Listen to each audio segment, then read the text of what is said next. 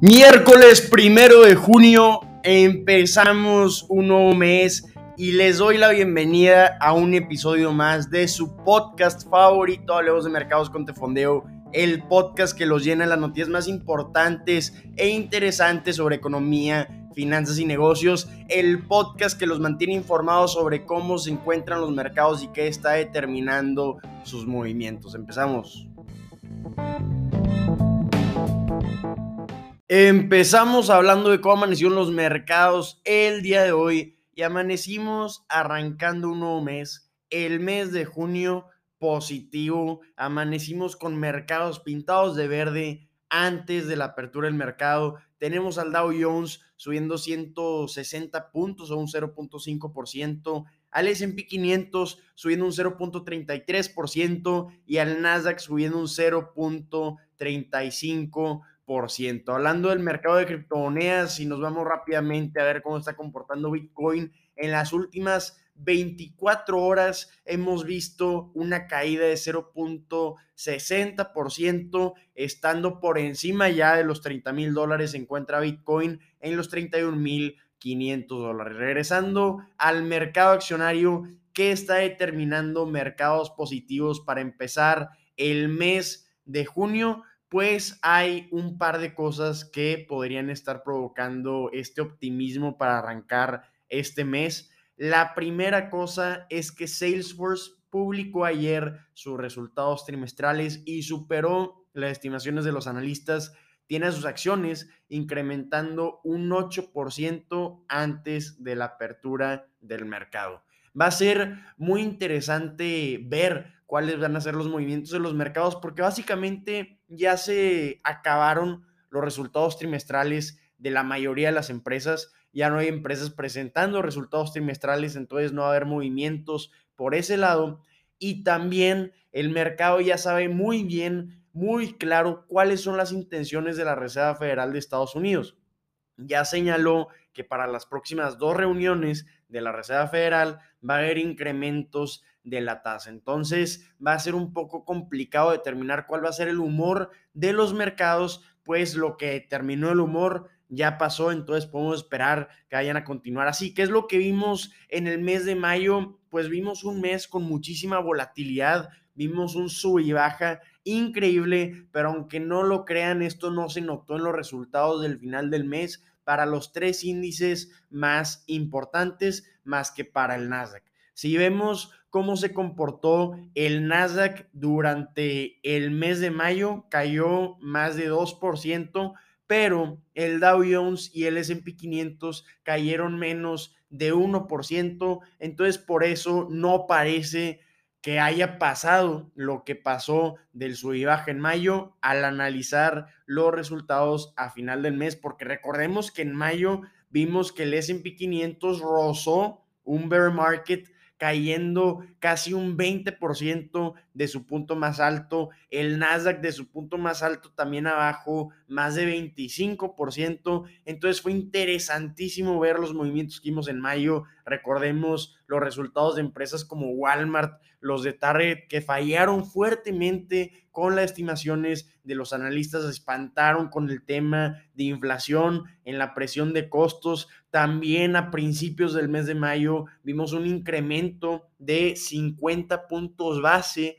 en las tasas por parte de la Reserva Federal para calmar una inflación histórica. Entonces, interesantísimo lo que vimos en mayo, ya estamos pasando la página y en el mes de junio lo que va a realizar la Reserva Federal es comenzar a reducir su balance que sorprendentemente llegó por encima de los 9 billones de dólares durante la pandemia, que son 9 trillion dollars en inglés, lo que representa el balance de la Reserva Federal. Van a comenzar a reducir esto, estos activos que tienen acumulados en su balance. Entonces, esto lo vamos a estar viendo oficialmente, empieza el día de hoy, pero a partir del 15 de junio es cuando vamos a empezar a ver reducciones, con el 15 de junio habiendo una reducción de 15 mil millones de dólares. Hablando de inflación, fue muy interesante ver unos comentarios de la secretaria del Tesoro de Estados Unidos, Janet Yellen, hablando con CNN, dijo que fue un error que hayan llamado a la inflación transitoria, que no entendía completamente cuál era el impacto que iban a tener los gigantes problemas en la cadena de suministro en la inflación. Entonces, que fue un error definitivamente llamarle una inflación transitoria. Entonces fue interesante ver esta entrevista que tuvo con CNN hablando del conflicto que ya va cuatro meses entre Rusia y Ucrania. El presidente de Estados Unidos, Joe Biden, dijo que iba a enviar a Ucrania eh, cohetes avanzados, también misiles y otras armas para luchar inteligentemente contra Rusia y había muchos líderes de muchos países presionando a Estados Unidos para que haga esto, algo que incluyen estas armas en este paquete que va a estar enviando Estados Unidos a Ucrania, son misiles que va a permitir a Ucrania lanzarlos hasta unos 80 kilómetros, entonces va a ser interesante ver cuánto va a apoyar esto a Ucrania para si todo sale bien, se acabe este conflicto pronto de cuatro meses.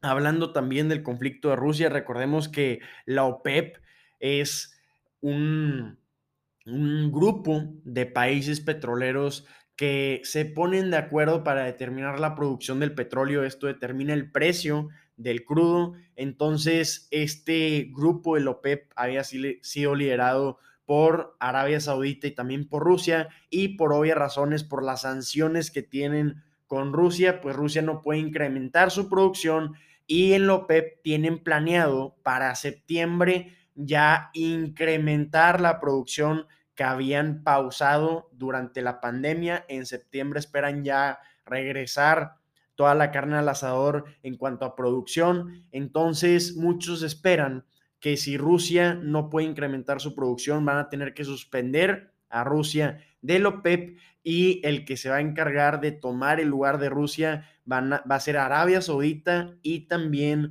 los Emiratos Árabes. Entonces, interesantísimo ver este comportamiento con la OPEP. Vámonos a platicar de noticias específicas. Vámonos a platicar de los resultados de Salesforce. Fueron unos resultados muy interesantes. Estamos viendo que presentaron ingresos un 24% mejor de lo que habían presentado en el mismo periodo hace un año. Esto redujo muchas de las preocupaciones que había sobre la demanda de su software para empresas. Las acciones de Salesforce han estado presionadísimas han caído en conjunto con todo el mercado tecnológico general, pero como estamos viendo el día de hoy antes de la apertura con los resultados trimestrales que presentó ayer después del cierre, sus acciones están incrementando más de 8% antes de la apertura, pasando parte de este optimismo al mercado general. Para el trimestre presentó ingresos de 7.410 millones de dólares. Esto está encima un 24% de los 5.960 millones de dólares que había presentado hace un año en el mismo periodo. Superó las estimaciones que tenían en promedio los analistas, entonces sorprendió a los analistas por mientras que la inflación y otras preocupaciones económicas han provocado que algunos clientes estén con más cautela en cuanto al gasto en software. Salesforce ha dicho que se encuentra en un mercado relativamente fuerte, que la demanda de sus softwares ha mantenido fuerte, entonces por eso no, no se encuentran preocupados para lo que queda del año 2022. Incrementaron sus estimaciones de utilidades, pero en, las estimaciones de ingresos vimos una reducción por el ambiente macroeconómico, pero estamos viendo que Salesforce para mantener buenos márgenes está acercándose con cautela a contrataciones y a otros gastos que pudiera llegar a realizar para tener estos márgenes fuertes con este mercado que comenta la empresa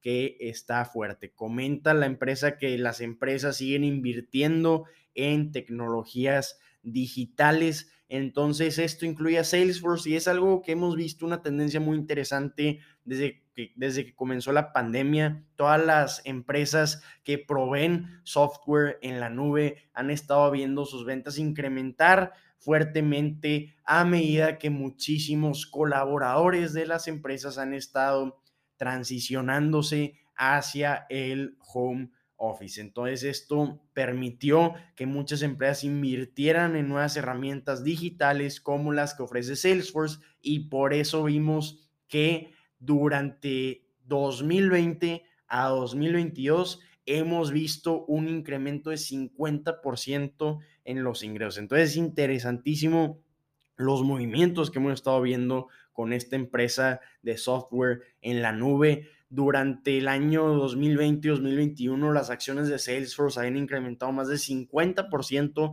pero desafortunadamente con la caída general del mercado en 2022, muchas de esas ganancias en el precio de la acción han reducido. Ha caído la acción de Salesforce un 39% en lo que va de 2022 presionado por temas que ya sabemos que incluyen a la inflación y también la invasión a Ucrania por parte de Rusia. Esto ha provocado mucha preocupación en cuanto al futuro de las empresas tecnológicas, en cuanto a su crecimiento. Hablando de lo que habíamos comentado, de que Salesforce redujo su estimación de ingresos, vimos que la estimación de ingresos para Salesforce del segundo trimestre del año van a ser de 7.690 millones de dólares a 7.700 millones de dólares. Los analistas em, em, esperaban en promedio una estimación de 7.770 millones de dólares de ingresos para el segundo trimestre del año. Pero como comentamos, incrementó la estimación de utilidades a medida que está con más cautela en cuanto a cuánto va a estar gastando esta empresa. Vimos que espera utilidades por acción de 4.74 dólares a 4.76 dólares para el año 2022. Esto está encima de lo que tenía previamente de un rango de 4.62 dólares por acción a 4.64 dólares por acción.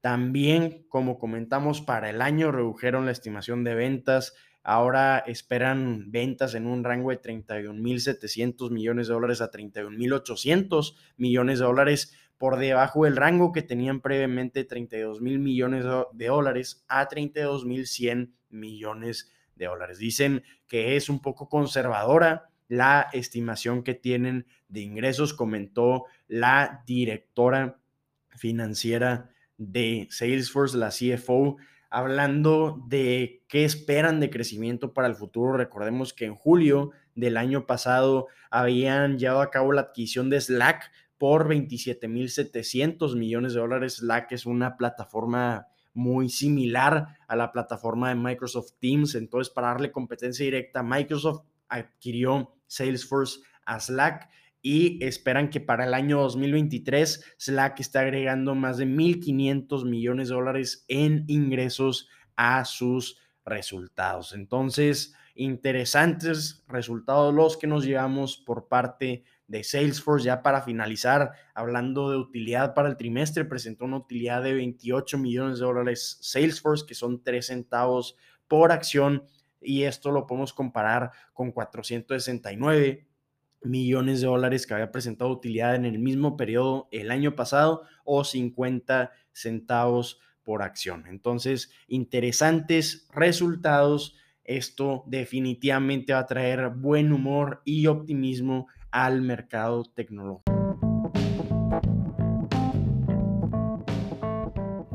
Queridas amigas y queridos amigos, estas son las noticias que tienen que saber para estar informados sobre los mercados en este arranque de mes. Soy Eduardo y si tienen cualquier duda, comentario, retroalimentación, recuerden que estamos disponibles en Instagram como arroba de fondeo. Ahí nos pueden hacer llegar sus mensajitos. Si esta información que les compartimos en este podcast les es de gran utilidad, que espero que así lo sea, por favor compartan este contenido con sus amigos, familiares o con quien sea compañeros de trabajo, compártanlo en sus redes sociales y aquí estamos siempre a sus órdenes. Ánimo, nos vemos mañana.